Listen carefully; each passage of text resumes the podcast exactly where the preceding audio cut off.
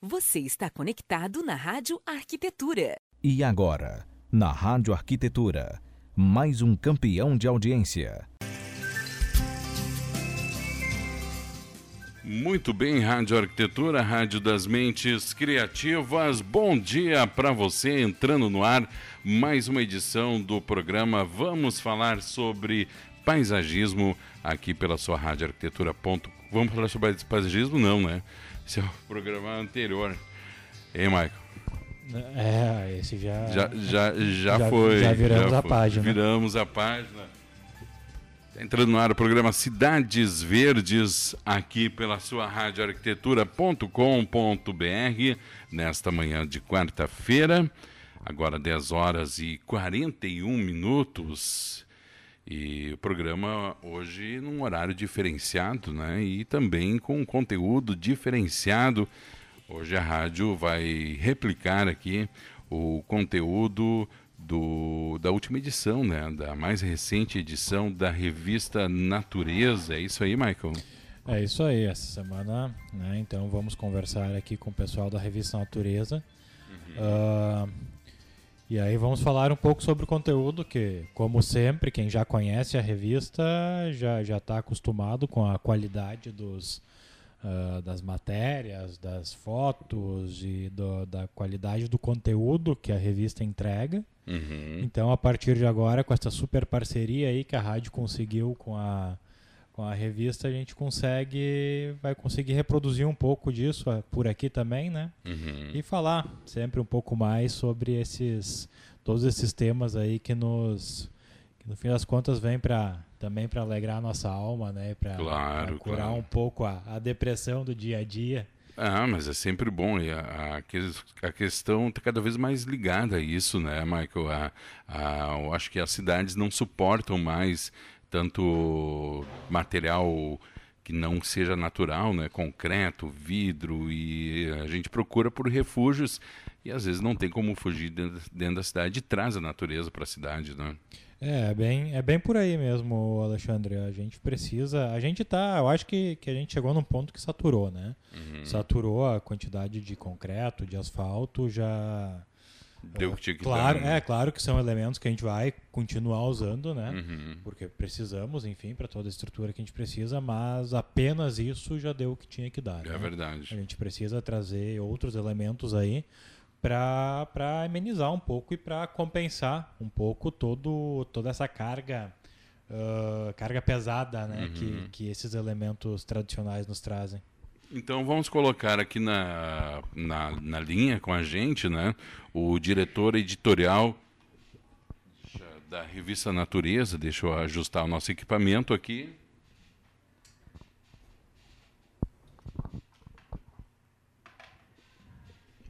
Alô, Roberto?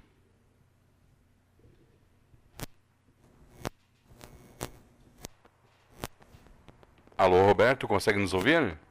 Consigo sim, perfeitamente. Opa, bom dia, Roberto, tudo bem?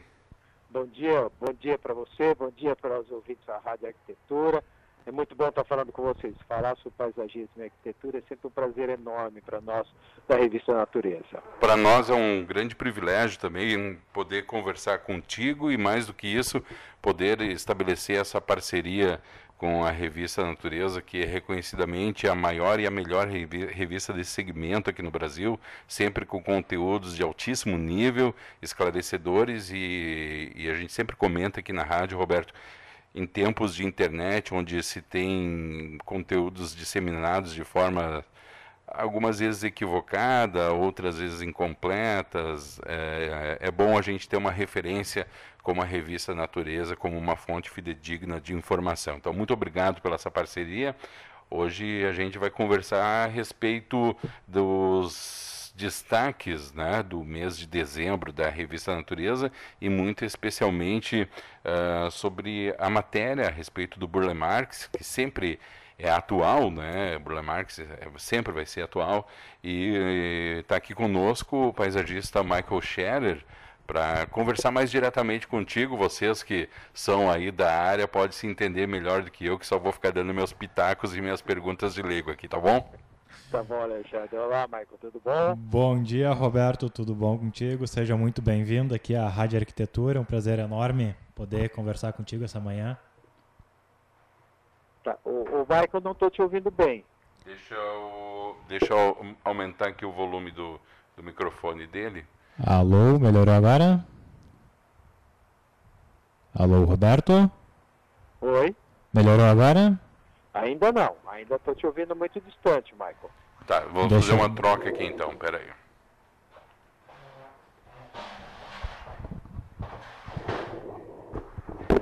Agora podemos falar? Ah, agora tá ok, claro. Muito bom, Michael. Um prazer Ah. falar com você. Falar de paisagismo é sempre uma coisa muito boa, né? Sempre, sempre muito bom, né? A gente que vive isso diariamente, transpira isso diariamente, é, é sempre uma empolgação e a gente sempre fica. Enfim, somos entusiastas, né? E, e vocês da revista aí, conheço todo o pessoal já aí, uma boa parte do pessoal pelo menos. Ah, eu sei que gostam tanto e, e vivem isso tão intensamente quanto a gente da área, né, Roberto? É, exatamente. É o nosso dia a dia. Então a gente está sempre falando com paisagistas, vendo jardim, falando de botânica, de plantas, e a gente se preocupa muito com a correção, porque hoje fala-se muito de internet, mas tem, a gente sabe, né? é- é, a informação não é exatamente checada, não é conferida. Então a gente sempre procura fazer um trabalho no qual os paisagistas, os arquitetos têm acesso ao nome científico das plantas, a informação é sempre checada rechecada, porque isso é fundamental para quem quer ter sucesso na profissão, para quem pretende fazer jardins que funcionem por muitos e muitos anos e tem a execução de um projeto muito bem feito. Então, a preocupação da revista Natureza sempre da informação exata, correta e conferida. Pois é, sabe que essa é uma característica muito interessante da revista, né, Roberto? Que é essa a preocupação, né, com nessa parte botânica também, né, da, da- de trazer o nome correto de cada planta.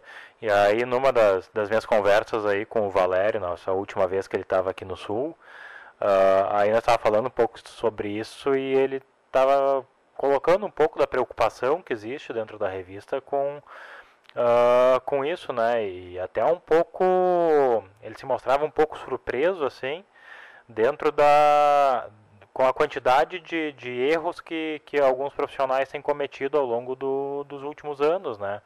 Ah, com a troca com a troca de, de nome ou enfim com a com a, a expressão errada do, do nome das plantas né que é algo que a gente sabe que para nossa para nossa comunicação ah, profissional ela é extremamente importante né Ah, eu acredito sim, mas é- isso é uma. é a- a- o paisagismo no Brasil, acho que vem evoluindo muito rapidamente e a botânica também, né? Então, acho que até, se a gente falar 20 anos atrás, até no tempo do Pule Marx, que pode ser um ponto bom da nossa conversa, pouco se sabia de botânica, pouco se sabia de paisagismo. Então, é atividade nova, eu acho que isso é, é natural, esse aperfeiçoa- aperfeiçoamento está acontecendo e está ficando cada vez melhor. A gente percebe que o nível dos profissionais está subindo bastante aqui no Brasil. Ah, legal, é verdade. Eu acho que realmente nos últimos anos assim a gente tem, tem uma curva evolutiva muito bacana. Mas antes de entrar nesse no assunto Burla Marx, que é o grande, eu acho que é o no- nosso grande ápice hoje da nossa conversa de fato, eu queria te pedir para falar um pouquinho mais da revista, assim, porque tem toda essa parte botânica, toda essa parte técnica que dá um apoio muito legal para os profissionais do país inteiro, né? Ah, mas a revista também não é, ela não é exatamente uma revista técnica, ou pelo menos não é apenas uma revista técnica, né? Vocês tra- tratam de muitos assuntos e para um público muito variado, né? Tu poderia falar um, um pouquinho mais assim do que a revista faz e qual é o propósito dela? Então, olha, eu acho que a função maior, a preocupação maior da revista é com qualidade de vida. Então, a gente não é uma revista técnica só para paisagistas, ela tem uma linguagem muito informal, ela tem uma preocupação que talvez dê para sintetizar com uma, com a palavra biofilia. Ou seja, o bem-estar das pessoas está relacionado com vida, né? Então a gente sempre busca vida, vida para não secar, vida com plantas, vida com animais, vida com tudo isso. E a gente fala das plantas que é algo que faz muito bem para a alma humana.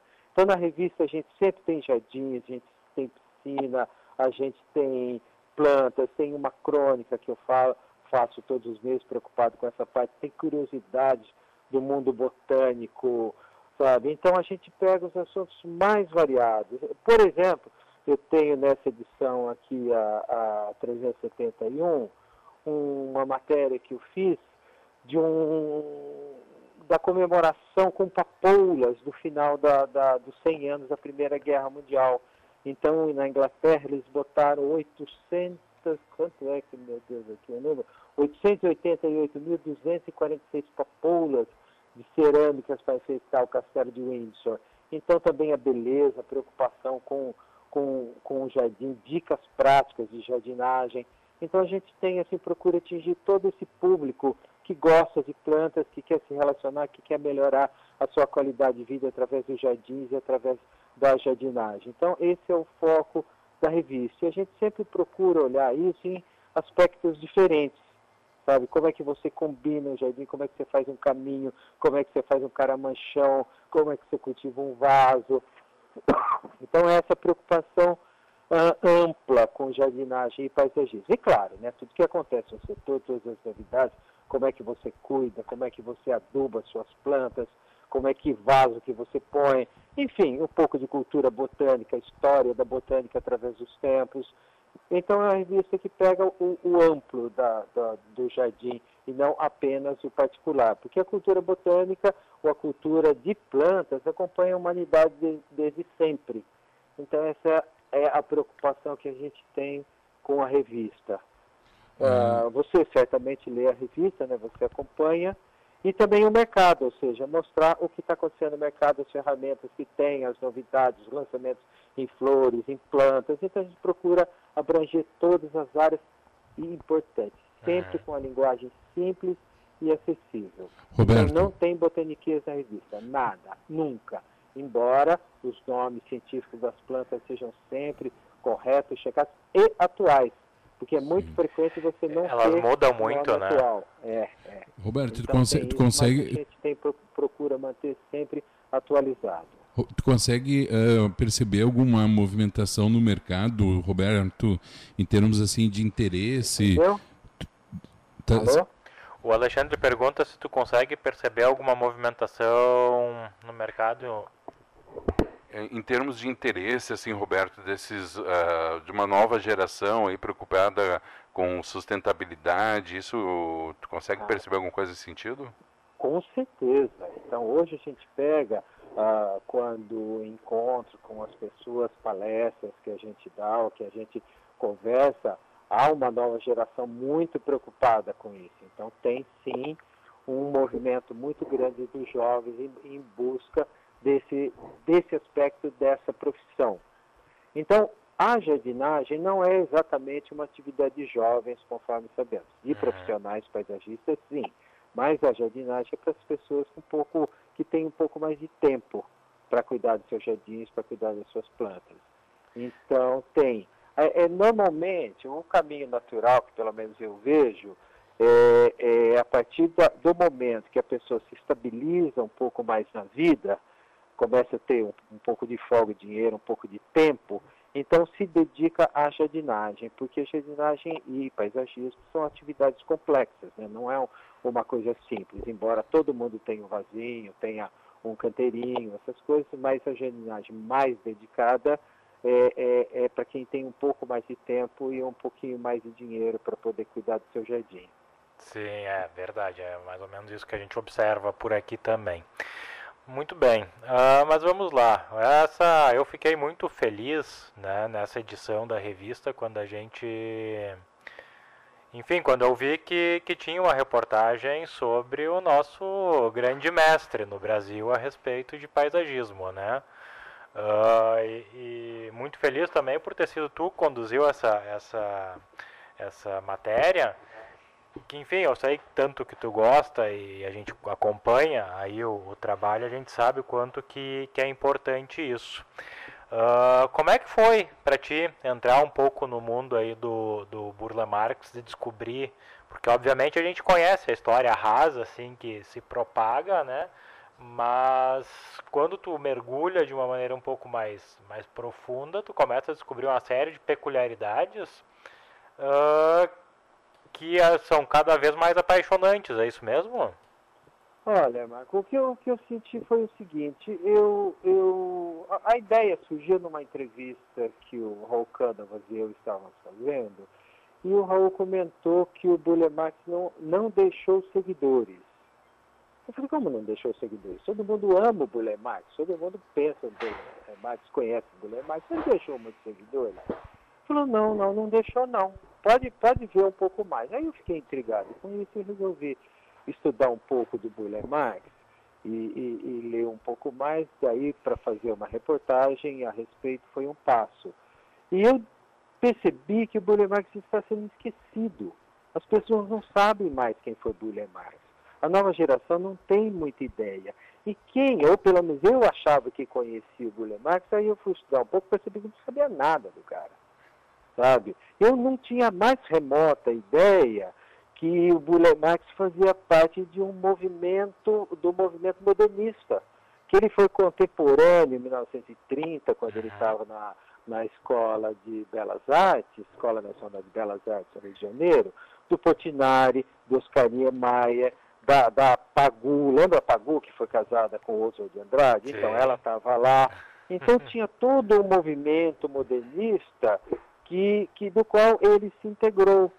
Então, depois agora, quando, quando eu fui olhar os projetos do Bulemax mais de perto, assim, o projeto paisagístico mesmo, então, não, não era aquela coisa que eu imaginava, aquela plantinha tropical. Não, o, os trabalhos dele são quadros modernistas. Sim, exato. Então, quando, quando você pega o seu olho de pássaro, como diz meu amigo Eduardo Gonçalves, e olha de cima, aí você vê um quadro, um quadro pintado com plantas.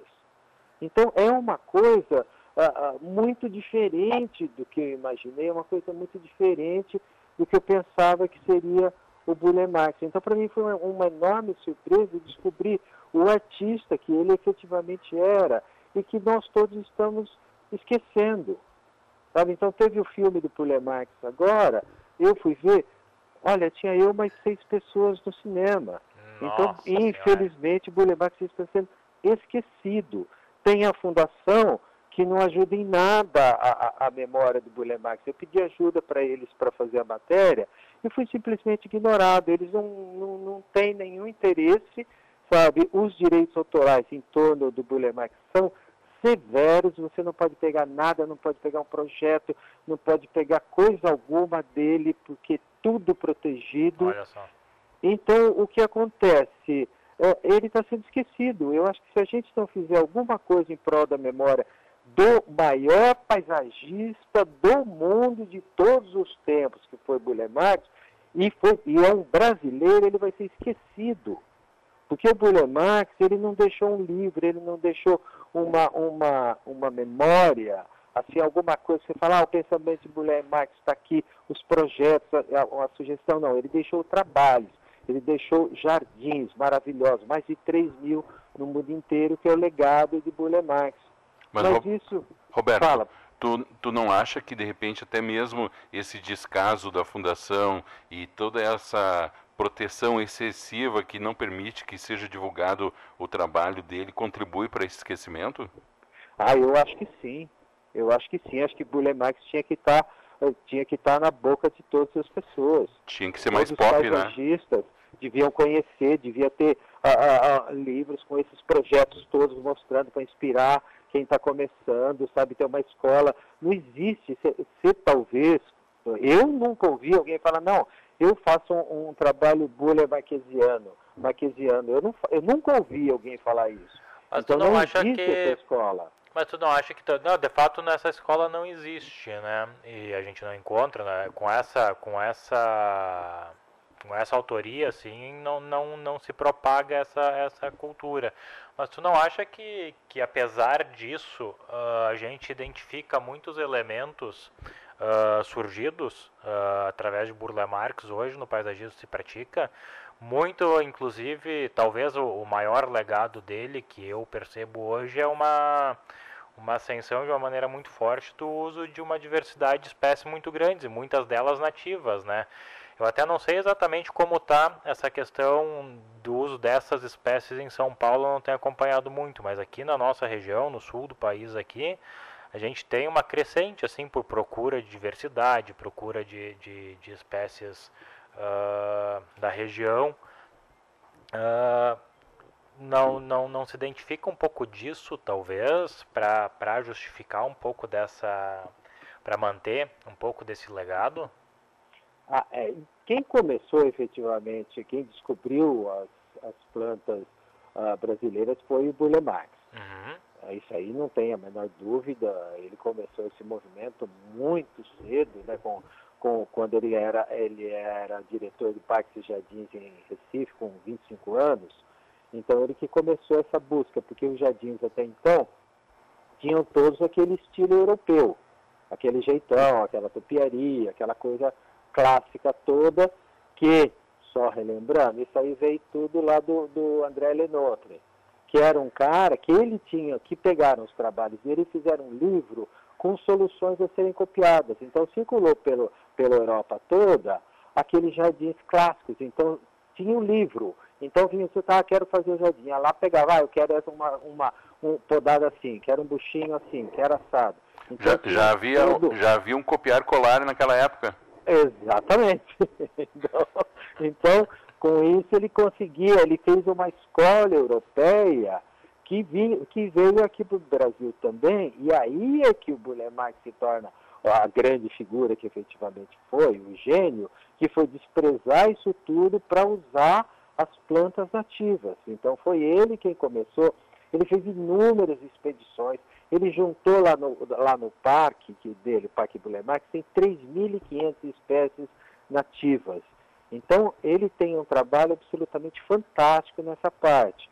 O mais complicado de falar de Bullemax é que ele é tão multifacetado que sempre que você fala de uma coisa, você perde uma outra. Então você fala do paisagista, você perde o botânico. Você fala do botânico, você perde o artista. Você fala do artista, você perde o escultor. Você fala do escultor, tem o, o desenhista. Você fala do desenhista, tem o muralista. Que ele, ele era um gênio, o cara era um gênio. Ele tinha muitas e muitas habilidades. Então isso é que complica um pouco. Agora, respondendo ao que você me perguntou, sim, em São Paulo e acredito que no Brasil inteiro, existe um movimento pelas nativas que está cada vez mais forte. Graças a Deus. Que bom. Que bom que a gente está valorizando as plantas brasileiras. Então, mas isso está acontecendo sim, e isso é muito bom, porque os jardins certamente terão mais sucesso se, se forem feitos, se forem plantados com nativas. Então, o paisagismo vai, dar, vai, vai ficar muito melhor, vai ter muito mais sucesso no seu índice de acerto. Então, eu vejo com muito bons olhos. Aqui a gente tem uma corrente de nativas muito forte. É tão forte que chega até a ter um componente de xenofobia. Não vamos usar plantas que não sejam nativas. Vamos erradicar a, a cia forte que está no Parque Trianon, porque ela, ela é australiana. Então tem até esses componentes de rejeição ao que não é brasileiro, o que também não é o bom. O que também não é bom, exatamente. Eu ia comentar, né? Eu acho que a, que a grande questão, eu, eu sempre costumo dizer que os extremos são sempre muito ruins, né? Então a gente precisa é, é achar o equilíbrio, porque também essas exóticas que tantos anos nos trouxeram tanta alegria, elas também são muito positivas e tem uma série de benefícios que a gente pode, pode e deve continuar utilizando em nossos jardins, né? Uh, agora, uma coisa que, que chama atenção dentro disso aí, e eu concordo, uh, fecho 100% contigo quando uh, afirmas que, que a gente está falando do maior nome do paisagismo mundial de todos os tempos, simplesmente porque ele realmente ele rompeu com uma tradição e criou. Acho que a gente pode, pode traduzir o paisagismo como antes e pós-Burle Marx, né? em termos de, de estilo, de composição e de leitura. E, e, talvez isso se dê justamente por essa, uh, por essa múltipla capacidade de, de, de, produzir diversas coisas. Que ele realmente foi um artista de múltiplas artes, né? Então, e, e, ao ter esse olhar, ao ter essa percepção, acho que isso também acabou contribuindo de uma maneira muito, uh, muito particular para os seus desenhos. E uma coisa que chama atenção quando diz que o Burle Marx está sendo esquecido é que a gente tem no Brasil talvez a, a, mais famosa, a mais conhecida calçada do mundo, né? Uh, que as, tu fala dessa calçada ao redor do mundo inteiro, as pessoas sabem do que se trata, se mostrar uma foto dela, mas poucas pessoas sabem, sabem quem foi que fez, né? Que são as calçadas de Copacabana, correto? Correto. Isso, isso é uma coisa. Para mim, olha, eu estou 18 anos enfiado nesse negócio. Cara, eu fiquei sabendo agora há pouco que era do Burle Marx. Ninguém nunca me contou isso, eu nunca vi essa informação. É, é uma coisa, é uma coisa é impressionante como não se divulga o trabalho do Burle Marx, sabe? Olha, tem, a gente tem aqui em São Paulo, uh, por exemplo, da Fiesp, ele tem um, um, um, um jardim. Eu, não, não sei, eu fui, fui fuçar um pouco na vida, uh, não sei se você sabe que Burle Marx era gay. Essa foi novidade para mim na, na entrevista, porque não, enfim, não, é indiferente, mas né, na entrevista que eu descobri. Na então, entrevista não, na reportagem, né? E ele, ele, ele viveu muito tempo com, com uma pessoa, com um arquiteto chamado Rino Levi. Uhum. E esse Rino Levi foi quem, foi quem, o escritório do Rino, o Rino morreu, e o escritório dele, ele fez, esse Rino Levi fez um monte de coisa, entre elas ó, o Teatro Cultura Artística aqui em São Paulo, que tinha o painel do Di Cavalcante. E assim que morreu o Rino Levi, o escritório foi contratado para fazer o prédio da Fiesp em São Paulo, que é na Avenida Paulista, que é um, um, um monstro. E aí a Fiesp convidou, talvez como uma homenagem, que o Guilherme fizesse o jardim interno desse prédio. Olha, eu muito tempo fui nesse jardim, eu tomo café lá perto da minha casa. Ah, aí eu sempre vi o jardim, não tem uma placa falando que é do Burle Marx, não tem nada. E tem uma coisa, a, a, do próprio prédio, ele tem tipo de uma treliça que você não consegue enxergar o jardim. Aí o que, que nós da revista Natureza fizemos? Nós pegamos um drone e fomos fotografar o jardim do Burle Marx de cima. Então aí é, são como ampulhetas. Então foi uma homenagem que Burle Marx fez ao, ao Rino Levi, com o tempo, sabe, com essas ampulhetas, que você só enxerga de cima, com o tal olho do pássaro, de pássaro que, que, que, que eu estava te contando. Então, acho que aqui é, é, é, uma perspectiva que a gente não tem, que a gente não, que a gente não, não vê, sabe? A pessoa, as homenagens, as relações todas que Burle Marx teve ao longo da sua vida, que foi muito longa, né? ele viveu muito tempo. Sim. Então, eu acho que falta, falta isso, falta olhar um pouco para o artista, falta um pouco olhar para a pessoa que ele foi, as amizades que ele teve, sabe, o que aconteceu, que tipo de gente ele era, sabe. Então, o, o, a infância do Burle Marx, ele sempre teve grandes amigos. O Lúcio Costa, que foi quem projetou Brasília, era vizinho do Burle Marx. Então, o primeiro trabalho que o Burle Marx fez foi um, um, uma indicação do, do, do Lúcio Costa. Então tem todo um relacionamento, toda uma época, todo um tempo no que esse, esse gênio estava inserido, que a gente está esquecendo, a gente está perdendo. E é engraçado que a gente realmente, ah, quando, quando tem surge esses, esses apontamentos, que nem do, do caso do Jardim que acabaste de comentar, uh, nos, nos, nos dá um estalo assim para pensar quantos jardins, quantos trabalhos será que existem por aí afora uh, que a gente não sabe, né? que são dele são dele. A gente tem um caso aqui pertinho de nós, de onde estamos agora, uns 15 minutos daqui no máximo, na cidade, tem uma cidade aqui no sul chamada Ivoti, cidadezinha pequena aqui, uh, que tem uma praça projetada por Burla Marx, né?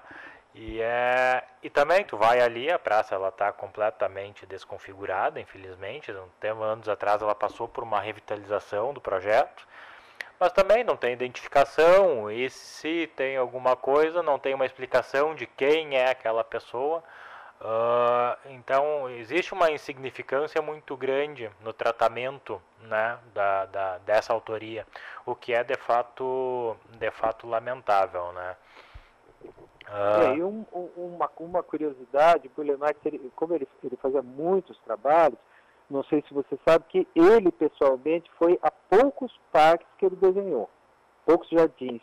Ele, ele desenhava, mandava alguém executar, mas ele mesmo é, não ia. Ah, não só no Brasil, como no exterior. Então, muitos dos projetos que o projetou, ele nunca viu. Sim, imagina, até porque se hoje já seria difícil dar conta de uma demanda que nem ele tinha naquela época, né? Que hoje é tudo muito fácil e muito prático. Imagina na 50 anos atrás essa uh, não era tão fácil nem comprar uma passagem de avião que nem é hoje, né? Então é plenamente compreensível também. É, e ele morreu faz tanto tempo assim, não. Ele morreu em 90, 94, né? Não, ok, mas vamos dizer, ou pegar o ápice do, do da produção ali, vamos ah, dizer, sim, uns 30 sim, anos atrás, talvez, sim, 40. Sim, não, não, sem dúvida. Mas é, é uma curiosidade, né, o fato dele, dele nem sempre estar presente, ou nem sempre é, e ver os jardins que ele desenhava. Eu fico imaginando, fala, poxa, como será para ele, né? Saber que fez 3 mil jardins, uh, sabe, que sendo que uma parte deles ele nunca viu a própria criação ali realizada. Isso é muito interessante. E jardins para o exterior também. Ele fez um projeto junto com o Lúcio Costa. Lúcio Costa fez arquitetura e ele fez e ele fez os jardins para na Califórnia, que nenhum dos dois nunca viu. É, isso é, é no mínimo audacioso, né? Pois é, e, e, e olha só, Lúcio Costa e Burle Marx, não é pouco, hein? Não, não, não é qualquer um, né? Não é, não é qualquer um mesmo. E ele, se você pegar, se pegar assim, né, vamos, vamos pensar um pouco o Burle Marx no seu ápice, quando ele tinha 40 anos. Rapaz, ele tinha uma vida maravilhosa, ele é rico, famoso, cheio de amigos, com escritório de sucesso, sabe, fazia expedições por esse Brasil todo atrás de, de plantas. Então, quando foi aberta a, a estrada, a estrada aqui, uh, Santos Rio, como é que chama? 101 aqui uh, no, no, litoral de São Paulo, ele com a equipe ia, ia ah, pegando as coisas, né? Porque Mata Atlântica é cheio de bromélia, cheio de orquídea, cheio de tudo. Então aquilo não tinha ninguém que se interessasse. Então, Burle Marx pegava um caminhão e coletava todas aquelas plantas, porque ninguém tinha tido acesso até então àquelas montanhas, aquelas coisas. Então, ele coletava aquilo tudo e levava lá para o pro, pro parque dele. Então, foi aí que ele conseguiu juntar as 3.500 espécies. Roberto. Então, ele, ele era muito ativo nisso, realmente muito preocupado com, com com a fauna brasileira. É um trabalho agora, maravilhoso. Agora, essa questão da fauna brasileira, eh, não tem como não comentar isso, né? Uh, é uma coisa surpreendente a riqueza que a gente tem nesse país no que, no que fala de, no, no quando a gente fala de vegetação, né? Uh, hoje de manhã ainda, antes de vir para cá, estava assistindo uma reportagem uh, onde dizia que no Brasil se, se faz a catalogação anualmente em torno de 200 a 250 espécies novas por ano. Isso dá quase uma espécie nova por dia que aparece nos catálogos de, de, de vegetação. Uh, onde mais no mundo se tem uma, uma, uma riqueza e uma propriedade como essa? É, nós, agora nós estamos preparando a edição que a gente está finalizando nesse momento, ah, nós estamos fazendo uma reportagem sobre frutas do cerrado. Ah, o cerrado certamente é, é um bioma muito desconhecido dos brasileiros. Tem é 23% do território nacional é cerrado, sabe? E as pessoas não sabem, não têm a menor ideia do que tem lá. Sabe, você não, não cultiva frutas, a gente não conhece. Se você pegar frutas, que é uma outra coisa, também numa entrevista com, com o Cardim, ele estava falando isso, um paisagista que defende muitas nativas aqui em São Paulo, Ricardo Cardim, e ele estava relembrando que a gente só consome é, frutas estrangeiras. Uhum. Sabe, é muito pouco. O Raul me falou, e eu fiquei surpreso com isso, que a laranja não está bem aclimatada no Brasil. Eu falei, como não está aclimatada? Ele falou, não está. Olha o tanto de, de, de, inseticida e de adubo que você tem que botar é, no pé de laranja. Exato, é muita coisa. Falou, tenta cultivar a laranja em casa. Você não consegue, porque ela não está aclimatada. Sabe? E, e, a gente, você não consegue comprar muda, às vezes, porque não tem para vender. De uma simples laranja. Em compensação, a gente tem centenas de frutas brasileiras nativas que, que cresce lá, que você nem quer, e ela cresce na marra no seu, no seu quintal, e você nem sabe que aquela fruta é comestível. É, É, exatamente. E, e, uma riqueza tão grande, né, que a gente poderia, inclusive, pra trazer para nossa alimentação, fazer uma variação e, e, acabar tendo um. Quando a gente fala em qualidade de vida, é isso, né, Roberto? Trazer essas, esses elementos também que, que proporcionam não apenas bem-estar uh, psicológico, mas também uh, remete diretamente para a tua saúde física, né? Pois é, é que a gente perguntou da revista Natureza, então é, é esse tipo de coisa que a gente procura botar na revista, sabe? Essa dimensão, essa brasilidade, é, é, essas plantas nativas, é, a contribuição que isso tem, porque o paisagista hoje, uma revista que voltada para as plantas, tem a responsabilidade muito grande, porque é o paisagista que faz a paisagem brasileira, que integra, que defende o verde, que defende o, o, o, a, paisagem que a gente vive, o bioma na qual a gente participa, cada um com o seu. Então, nós da revista Natureza defendemos que cada um tem que pegar a sua parcela de responsabilidade nessa defesa. Não pode deixar as coisas acontecerem à revelia. Os paisagistas têm que assumir, sim, o seu papel de defesa, o seu papel social, sabe, de, de segurar essa dimensão, sabe, de, de ajudar a construção do verde, porque infelizmente nós somos colonizados e veio a, tem uma, uma mentalidade que todos compartilhamos, infelizmente, que é, tem que cortar mata. A primeira coisa é cortar mata. Uhum. Vamos cortar mata. Depois a gente vê o que faz. Faz o jardim. Primeiro tira a mata, depois faz o jardim. Pô, como assim? É um contrassenso completo, né? E de fato, continua hoje essa mesma ideia. É, que os colonizadores trouxeram lá dos primórdios, vão cortar, vão cortar, vão tirar, vão limpar. Sabe? Não é limpar, pera um pouquinho, a gente tem que ter um, muita calma. Concordamos plenamente com o que você falou de, de, de, da diversidade, mas tem poucos botânicos no Brasil que, que pegam essa diversidade, o trabalho botânico é mínimo, tem pouquíssima gente sabe, que está fazendo esse trabalho, que busca, que busca essa compreensão da, da fauna brasileira.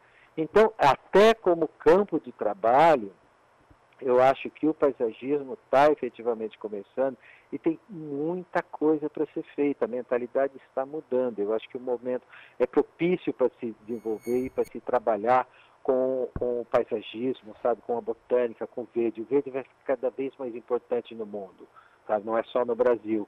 E nós temos essa diversidade que, os, que muito, muito, muito, os europeus já, já entenderam a importância disso. Mas o resto do mundo eu acho que ainda tem, tem um caminhozinho para fazer. Tem que Mas um estamos caminho, né? caminhando. Né?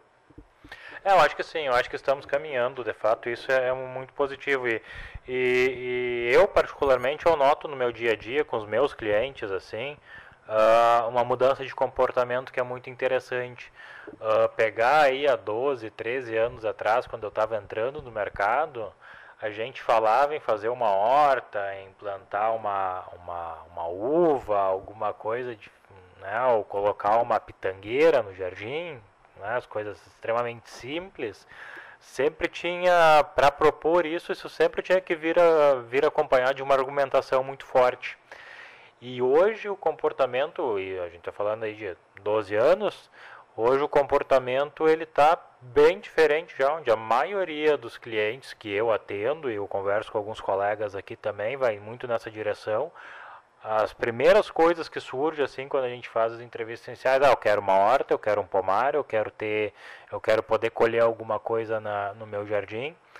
Uh, e, e a variedade de e a variedade de espécies né, que a gente tem à disposição, que são possíveis. Bom, agora a gente está nessa onda aí das punks, que, tão, que é fantástico também, né? Então, um universo aí para se explorar e descobrir ainda, para as pessoas explorarem e descobrir ainda, né? Que a gente pode, pode usar e abusar delas. Uh, e dentro disso também a gente pode falar um pouquinho ainda dentro da, da, do, do outro grande tema da revista, que são as trepadeiras, né? Que aí as trepadeiras também, a gente tem uma série de trepadeiras lindíssimas, mas também tem trepadeiras aí que podemos uh, nos alimentar, né? Então a gente estava, uma semana atrás eu estava fazendo uma visitação com um cliente na floricultura e eu apresentei para ele a, a Hora Pronobis, enlouqueceu, né? Enlouqueceu Sim. completamente. Eu preciso, eu preciso, eu preciso dessa planta lá em casa. é linda, é, é, é, é perfumada, é gostosa, é nutritiva, tem tudo. E orgânico, acho que vale a pena a gente botar, porque nós aqui da Editora Europa, nós temos também uma, uma publicação chamada Revista dos Vegetarianos, que é toda voltada para a alimentação saudável, que a gente fala muito de punk e fala muito de orgânico. Então, hoje, o alimento orgânico está tomando conta do mercado. As pessoas pagam mais pelo orgânico, que normalmente é uma fruta um pouco mais feinha, porque não teve adubo, não, tem, não, tem, uhum. tem um, não teve inseticida, tem a casca marcada, não tem importância. As pessoas pagam mais, às vezes pagam o dobro por ser orgânico, por saber que está preservando a saúde dela. Então, a mentalidade de defesa animal também é uma coisa muito importante. O mundo está mudando, Michael. A gente tem que aceitar que o mundo não, não, não é mais o que era antes. As coisas estão. A saúde das pessoas estão dando uma importância enorme. A sua qualidade de vida, a sua saúde, é o que comem, ao orgânico, sabe? Então, a gente tem que se atualizar com isso também, entrar em sintonia, especialmente os paisagistas sabe? Que, que integram essa coisa toda. É, e eu tenho a impressão que quem não entender isso agora, né, Roberto, logo, logo vai estar, tá, não vai se dar conta, mas vai estar tá fora do mercado. Ah, eu acho que vai, porque é, é uma coisa que está na cabeça do público. Então, se você não fala de, de, de, de você fazer um jardim uh, mais naturalista, um jardim, uh, sabe, mais sustentável, que tinha essa, essa preocupação, essa pegada, então eu acho que vai ficar esquisito. Ah, não, vou botar um buchinho aqui, vou botar um negócio. Cara, pera um pouquinho, não, mas e aí? E o momento atual que a gente está vivendo? É. Então a responsabilidade do paisagista me parece que vai aumentar cada vez mais. A responsabilidade e também as condições de trabalho, porque as pessoas vão ter disposição em gastar mais dinheiro com isso. Alô, Roberto? Oi? Oi, consegue me ouvir agora? Estou te ouvindo, mas está distante, Alexandre. Ah, então vou mudar de novo. Agora melhora, né? Ah, muito. Tá. Uh, a gente está indo para a reta final do programa aqui, Roberto, e Diga. eu gostaria que tu fizesse tuas considerações a respeito aí, uh, finais, a respeito da revista, eu também convidasse aqui os nossos ouvintes, né, a conhecer mais sobre a revista Natureza, tanto a versão impressa como a online. Então, uh, eu, eu quero agradecer a chance de conversar com vocês e falar um pouco de paisagismo, falar um pouco de, de natureza, que é sempre uma alegria. E nós temos a revista Natureza não é só uma revista, a gente tem todo um trabalho que envolve o suporte, vamos dizer assim, ao paisagista, ao botânico, a quem está interessado nesse assunto. Então, a revista ela traz essa atualização de tudo que está acontecendo, as novas plantas, os lançamentos, mas nós temos também ah, uma série de livros, enciclopédias e guias que ajudam muito as pessoas. Então, a gente tem, a gente está tá fazendo nesse momento uma enciclopédia botânica do com Valério Roma, que está maravilhosa, são seis volumes com 700 páginas cada um Nunca se fez um trabalho tão grande como o que o Valério está fazendo agora em termos de, de, de, de, plantas brasileiras e estrangeiras, de tal forma que todo, todo mundo precisa ter para conhecer e é atualizar, está tudo atualizado, está ficando louco para fazer, fazer esse trabalho. são Mas 20 tá anos, né? Legal, pois é. Então, a revista tem 32 anos de mercado, então com isso a gente tem um acervo muito grande que nos permite fazer um monte de, um monte de, de coisa. Então a gente faz enciclopédia, faz guia, orquídeas, né? a gente tem um público muito grande de orquídeas, a gente tem, um, tem uma, uma coleção, nós estamos fechando agora a coleção de orquídeas nas quatro estações, nós vamos lançar daqui a pouco uma coleção com gêneros de orquídeas. Então é um mundo botânico que, olha, para conhecer, eh, quiser dar uma olhada, tem no europanet.com.br, a gente tem lá todas as coisas relacionadas com natureza, que vale a pena dar uma olhada, porque é difícil sintetizar aqui em poucas palavras que para cada, cada segmento, para cada atuação, a gente tem um livro, a gente tem um, um, um por exemplo, com pragas e doenças, nós temos um livro específico para isso. Horta, nós temos um especial sobre isso. Trepadeiras, temos um especial sobre trepadeiras. Então a gente tem muitas publicações que atendem perfeitamente a quem gosta de plantas e jardins. Legal. Bom, Roberto, quero também então te fazer um agradecimento muito especial por ter nos atendido aqui nessa manhã. A gente sabe que a agenda é sempre muito apertada, mas ficamos muito felizes de poder conversar contigo e trocar e trocar essa ideia. E também fazer, né, preciso parabenizar toda a equipe aí da, da, da revista Natureza, da editora, porque em tempos que a gente tem algumas notícias tão tristes aí, vendo grandes editoras com problemas sérios, né, Uh, a gente está vendo que a revista e a editora Europa ela vem se mantendo firme, né? A revista Natureza, pelo menos, a gente sabe que que tem, né, no seu meio físico aí tem uma uma entrada e uma ascensão muito grande. Então, meus parabéns aí pelo trabalho que vocês vêm desenvolvendo ao longo dos anos. Nosso muito obrigado também e, e eu particularmente me despeço de ti agora. Um grande abraço. Uh, até uma próxima oportunidade. O Alexandre vai falar contigo um pouquinho ainda aqui. Tá bom. Só uma coisa, Michael, que você falou isso de internet, é importante relevar que você tem tudo na internet, mas você não tem curadoria, você não tem informação confiável, você tem que procurar muito para ter certeza que aquela informação está correta. Enquanto que no que a gente publica, tem uma curadoria e a informação é confiável e é de qualidade. Então, é isso que tem mantido a gente uh, com o impresso firme no impresso e vamos continuar desse jeito. Roberto, uh, realmente é o que eu também havia falado antes, né, e eu acho que hoje a editora Europa e especificamente a revista Natureza se destacam nesse quesito, né, não, não só pela qualidade né, extremamente uh, rigorosa das suas matérias, com muitas informações e falando numa linguagem extremamente acessível, acessível eh, e sem menosprezar os técnicos, mas uh, dando ao leitor né, médio uma linguagem que ele tenha acesso e possa eh, entender o conteúdo, e isso é muito importante hoje em dia, mas também principalmente por, por ser uma fonte de pesquisa, uma fonte de informação altamente confiável, né, e é isso que tu falaste agora há pouco, é o que a gente precisa. Então, parabéns também em nome da Rádio Arquitetura pelo trabalho de vocês e deixar no ar também publicamente nosso agradecimento por essa parceria e, e eu faço esse agradecimento a ti, mas eu peço que gentilmente tu transmita a todo o pessoal aí da Revista Natureza, o pessoal da editora, porque para nós é uma satisfação poder contar com uma empresa desse porte dentro da programação da Rádio Arquitetura, tá ok?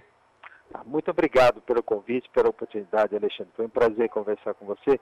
Eu acho que nós que estamos nesse segmento, nós temos uma causa a defender, nós temos um, um, um pais, o paisagismo, a botânica, a, a, a, flora brasileira toda. Então, acho que a gente tem que estar unido, todos nós, sabe, em, numa consonância de construção desse, desse momento e, de, e, e desse trabalho que está a cara efetivamente que o Brasil tem. Então, meu muito obrigado a você, muito obrigado pelo convite, muito obrigado pela atenção. Tá certo, então. Muito obrigado, Roberto. Um grande abraço para vocês e temos um encontro sempre aí marcado contigo ou com algum representante da revista todo mês para a gente informar também aos nossos ouvintes sobre as novidades aí da revista Natureza, tá bom? Ok, a revista Natureza está sempre à sua disposição, Alexandre. Muito obrigado. Tá certo. Um grande abraço. Esse foi o editor, o diretor editorial da revista Natureza, o senhor Roberto Araújo, conversou com a gente aqui uh, nessa manhã na Rádio Arquitetura. E é isso aí, Michael. É isso aí.